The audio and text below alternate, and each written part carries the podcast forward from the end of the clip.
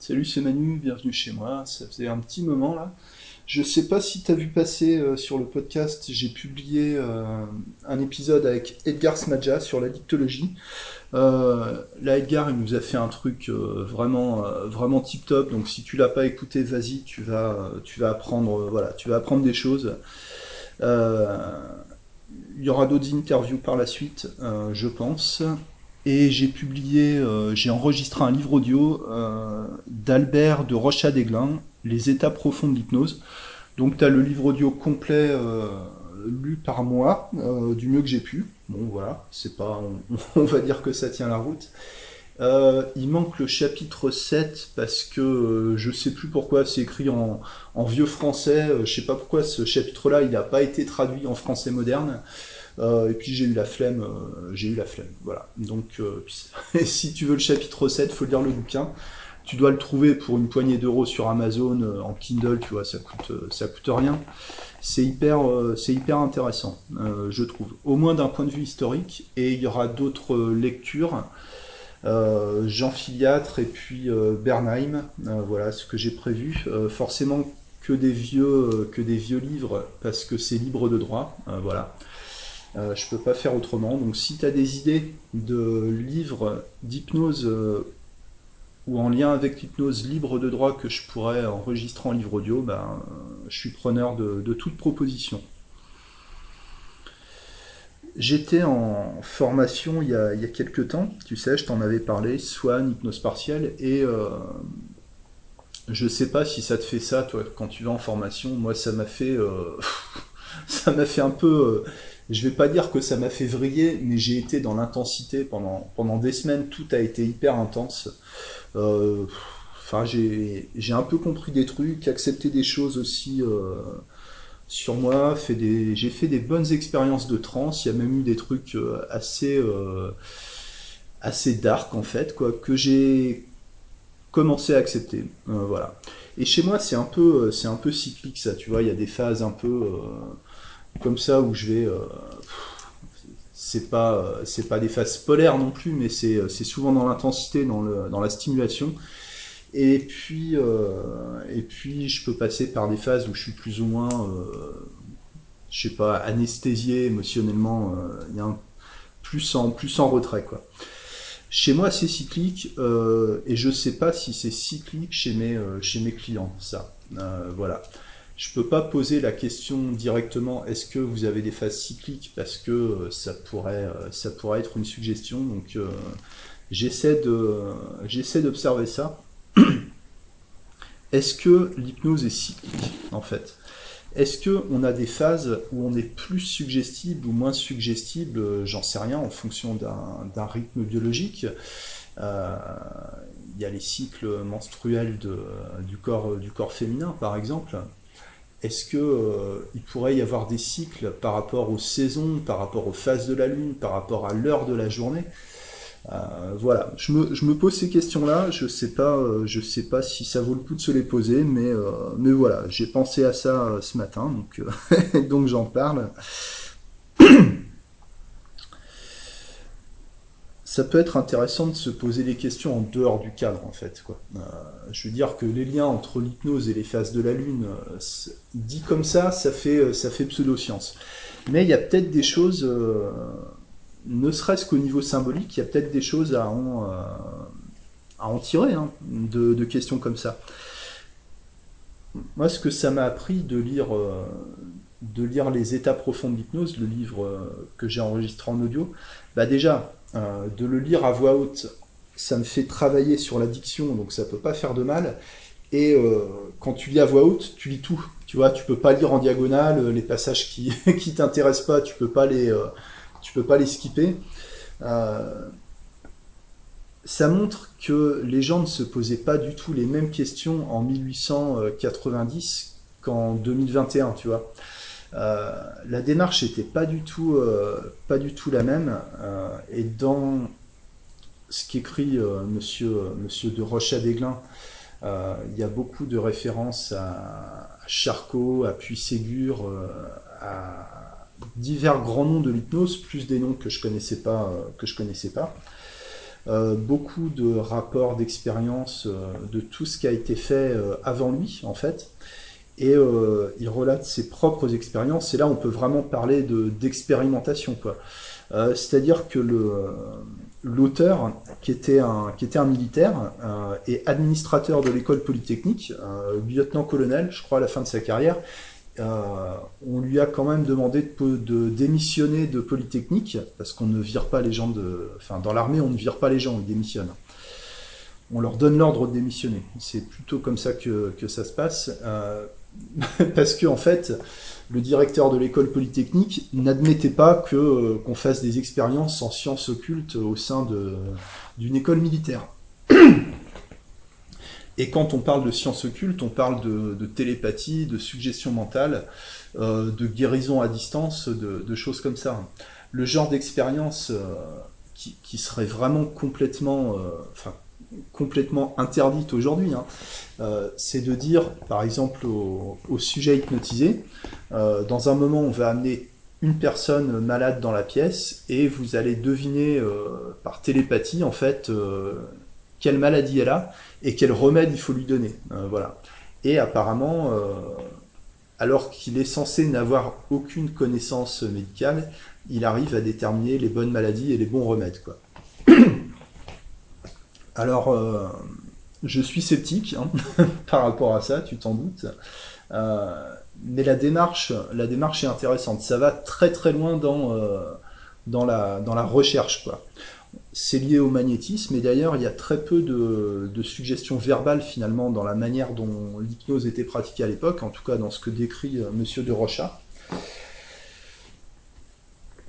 Parce que le, le sommeil hypnotique, euh, le sommeil magnétique, ils disent aussi, est obtenu par, euh, par le toucher ou par les passes magnétiques, c'est-à-dire le toucher à distance, si on veut. Il décrit qu'il y a des points qui seraient, euh, je sais pas, hypnogènes, voilà, des, points hypnogènes. Par exemple, il décrit qu'avec un de ses sujets, il induit, il induit la transe hypnotique en posant sa main sur le sommet du crâne, parce que ça permet d'agir par polarité euh, sur les deux hémisphères du cerveau. Voilà. Euh, il n'y a pas plus d'explication, donc sûrement que ça correspond à quelque chose. Euh, le point entre les yeux, ou alors appuyer sur les yeux de la personne avec les pouces pour la mettre, en hypnose. ce qui n'a rien à voir avec la manière dont on le fait, aujourd'hui. Alors je, testerai ces techniques pour voir ce que ça donne. En tout cas, il y avait un côté extrêmement euh, sulfureux dans, euh, dans toutes les expériences qui sont décrites. Quoi.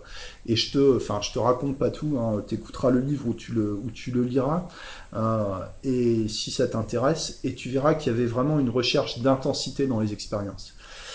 Et quand on parle d'état profond en hypnose, je, moi je trouve de plus en plus que c'est un terme qui est, qui est pas adapté en fait.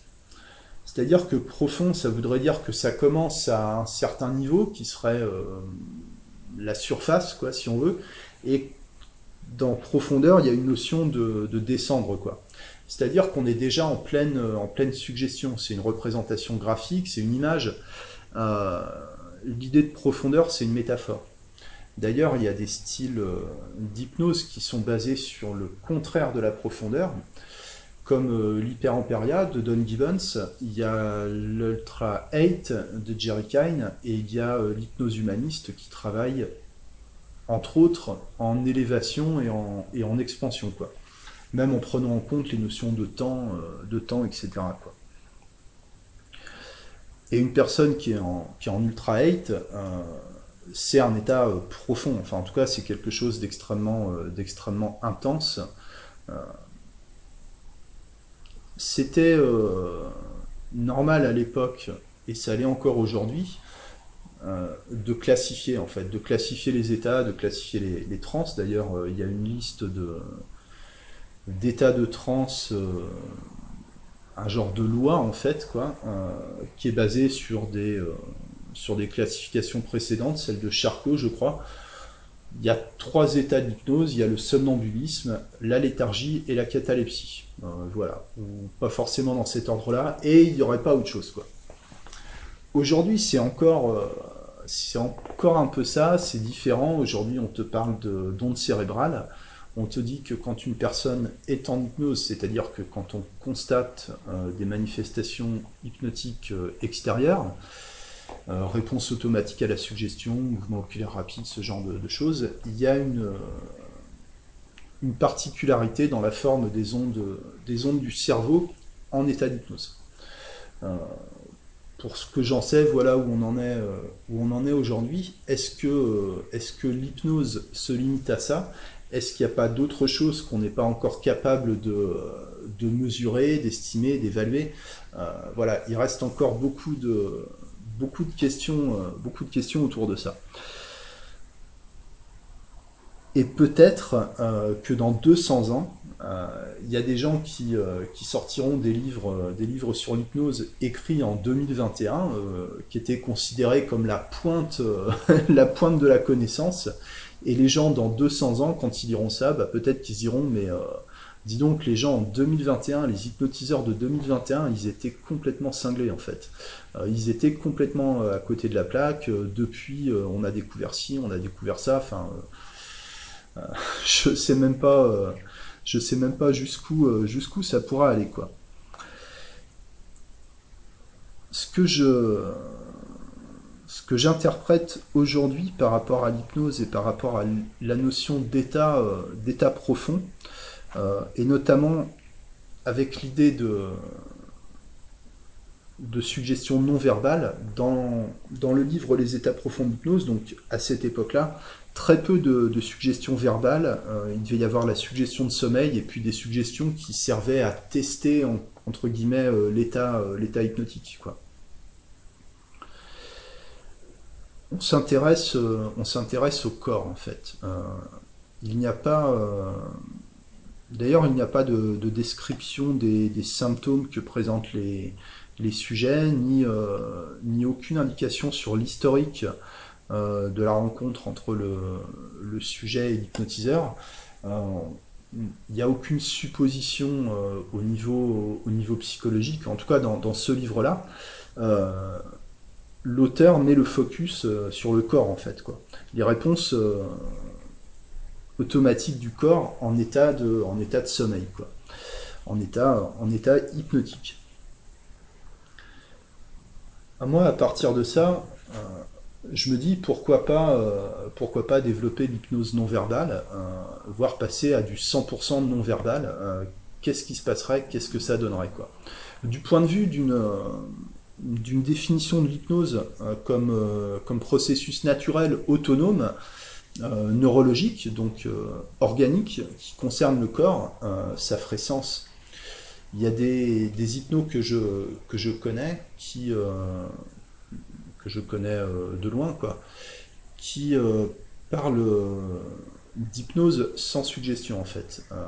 la démarche, c'est d'induire la transe, et de ne pas euh, de ne pas intervenir avec des suggestions, de ne pas intervenir avec un protocole, avec une structure pour euh, pour ne pas polluer en fait euh, l'expérience l'expérience hypnotique et pour ne pas venir polluer le processus autothérapeutique de la transe quoi. Aujourd'hui, j'ai moins de mal à, accepter cette idée-là, tu vois. je m'y intéresse et et je pense que c'est une peur, euh, une peur personnelle qui m'empêche d'aller plus loin dans le fait de ne, pas faire de suggestions pendant la transe. Euh, peut-être, tu sais, euh, bah, peur que ce soit moins efficace, que ça serve à rien, peut-être que moi je serve à rien. Tu vois, il y a une, pour moi c'est une, prise de risque parce que par manque d'habitude quoi. Mais ce que j'ai fait ces temps-ci en hypnose minimale, quoi, j'appelle ça comme ça, euh, ça donne des résultats, euh, des résultats intéressants. Alors c'est trop récent pour que j'ai euh, pour que j'ai vraiment du recul, mais en tout cas les retours en termes de, de qualité de, de trance et de phénomènes hypnotiques sont plutôt plutôt encourageants quoi. C'est-à-dire que depuis quelques séances, je fais de l'hypnose sèche. C'est-à-dire la personne, euh, la personne arrive, dit voilà, bonjour, bon, vous pouvez euh, poser vos affaires là, vous pouvez vous asseoir là. Et donc, euh, on va faire de l'hypnose. Donc la personne dit euh, oui, euh, oui, ok, voilà. Et là, je dis ça commence maintenant. Et je vais venir m'asseoir à côté de vous et on va commencer en hypnose partielle. Et là, je vais, je vais enchaîner sur du swan. Et c'est assez déstabilisant pour, pour la personne. c'est assez déstabilisant pour moi aussi parce que c'est le contraire de mes habitudes en fait. Il y, a moins de, y a moins de verbal, effectivement. Donc je fais, euh, entre guillemets, l'anamnèse en transpartielle, quoi.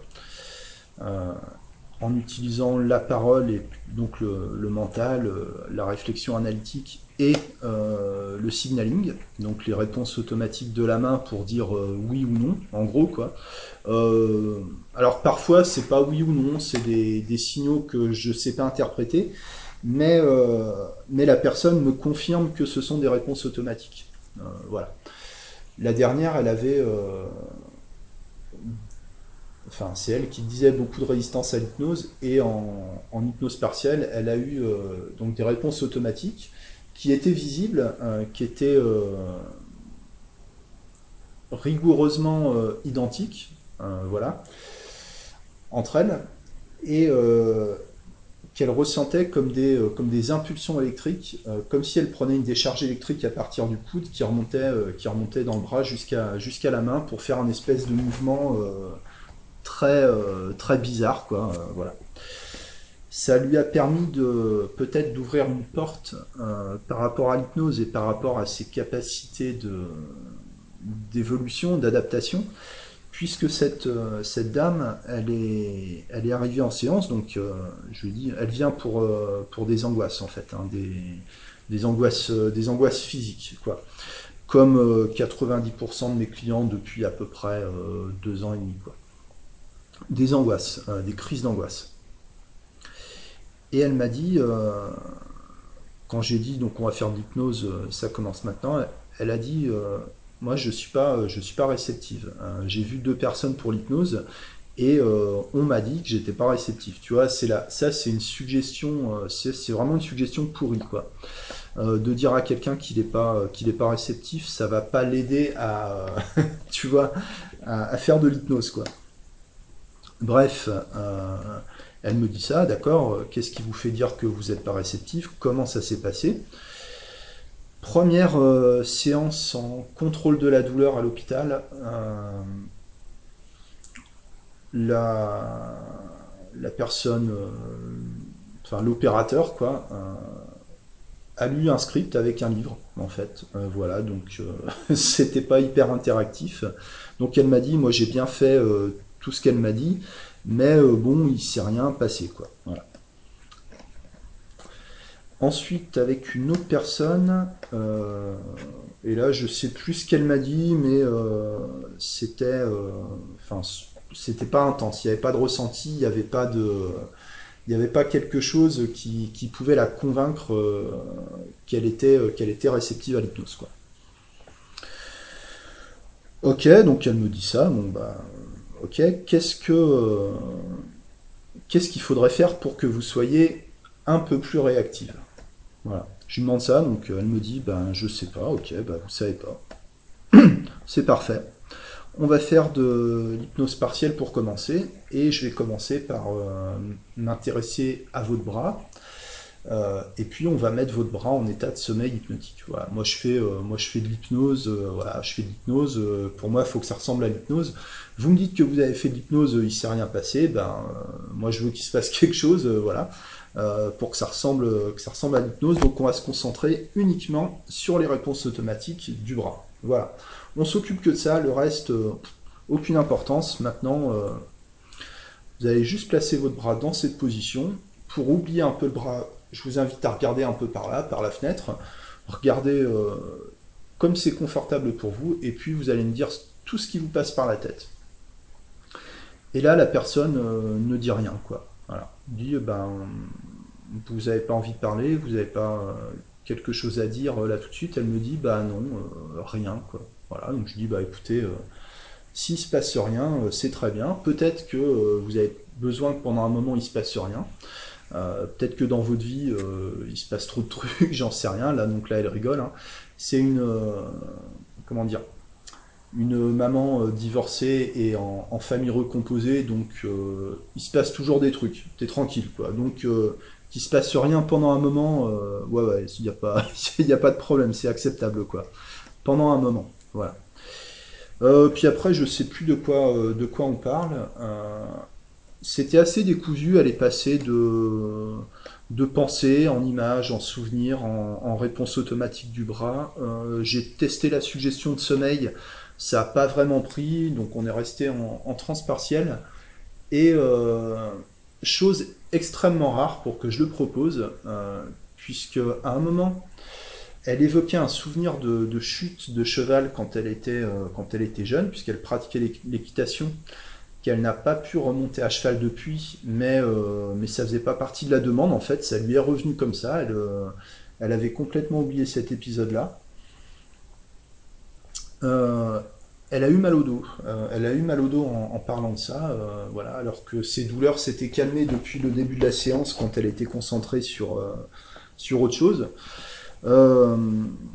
Euh, donc je lui ai proposé euh, de conclure avec une séance euh, d'acupression. Voilà, je lui ai dit si vous avez mal au dos, peut-être que ça se réveille du fait d'en parler, peut-être qu'il y a des choses à faire. Est-ce que ça vous intéresse une séance d'acupression sur le, sur le dos? Je suis formé au massage, au massage AMA, je ne sais pas si je t'en ai parlé. généralement, je ne le propose pas dans le cadre des séances d'hypnose.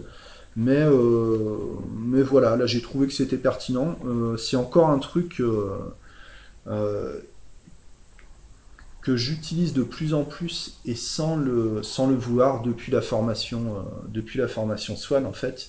Je mets de plus en plus de toucher dans, dans l'hypnose en fait. le toucher et notamment l'acupression, tu as, un système de suggestion qui est hyper intéressant là-dedans. Euh, alors c'est bien d'être formé parce que euh, il s'agit de ne pas de ne pas faire mal. Hein. Euh, au contraire, et pression, c'est pas appuyer comme un bœuf, ça dépend, ça dépend sur quoi, sur quoi tu es, quoi. Tu dois apprendre à lire la tension musculaire avec, avec tes doigts, en fait. C'est-à-dire qu'en termes d'idéomoteur, il y, a un, y a un vrai intérêt. Donc je commence, je commence à la masser, à, à, lui faire des points de pression. Je commence par les trapèzes et puis, et puis je descends sur les omoplates. Et puis là, elle, était un peu réveillée, parce que ça faisait bien une heure qu'on avait fait, euh, qu'on faisait de l'hypnose euh, conversationnelle en, demi-trance, quoi, si on veut. Et puis, euh, donc je lui dis, bah voilà, tiens, vous m'avez pas parlé de vos enfants, de votre, de votre conjoint, comment ça se passe chez vous. donc elle commence à me dire, ah bah avec les enfants, vous savez, j'ai un ado, enfin ouais, c'est compliqué, il est dans l'opposition, machin. Et là, les raideurs dans les, dans les trapèzes, ah c'était euh, comment dire, ouais, c'était dur, quoi. Tu vois, on aurait dit qu'elle était en train de faire des haltères quand elle parlait de ça. Donc j'ai rien dit, j'ai juste, euh, j'ai juste massé. Et, euh, et elle m'a parlé de, de, son quotidien, comme ça, sans, sans que j'oriente la discussion. ses enfants, les enfants de son conjoint, son conjoint, enfin un peu, un peu tout ça. J'écoutais plus, plus vraiment, j'étais un peu fatigué. J'étais plus sur les muscles et il y a vraiment il y a vraiment un effet de ce qu'on dit euh, sur la contraction musculaire. C'est impressionnant. Quoi. Euh, donc je, je pense que je vais explorer l'acupression en transe, en fait. Ouais. Euh, sur les épaules et le dos pour commencer, et peut-être, peut-être pourquoi pas faire du massage à ma complet en transe. voilà. Tu vois, je me pose pas mal de questions, j'ai envie de tester pas mal de trucs. je t'en parle parce que bah, si tu as, euh, des idées là-dessus, si tu as des suggestions, des questions, euh, pour pour m'aider à découvrir un peu, à découvrir le truc, bah, je suis, euh, je suis preneur. Hein. Les gens, soyez pas timides. envoyez, envoyez des messages, envoyez des questions. Moi, ça me fait, ça me fait plaisir. C'est tout pour aujourd'hui. merci de ton attention. Excellente journée. À bientôt. Ciao.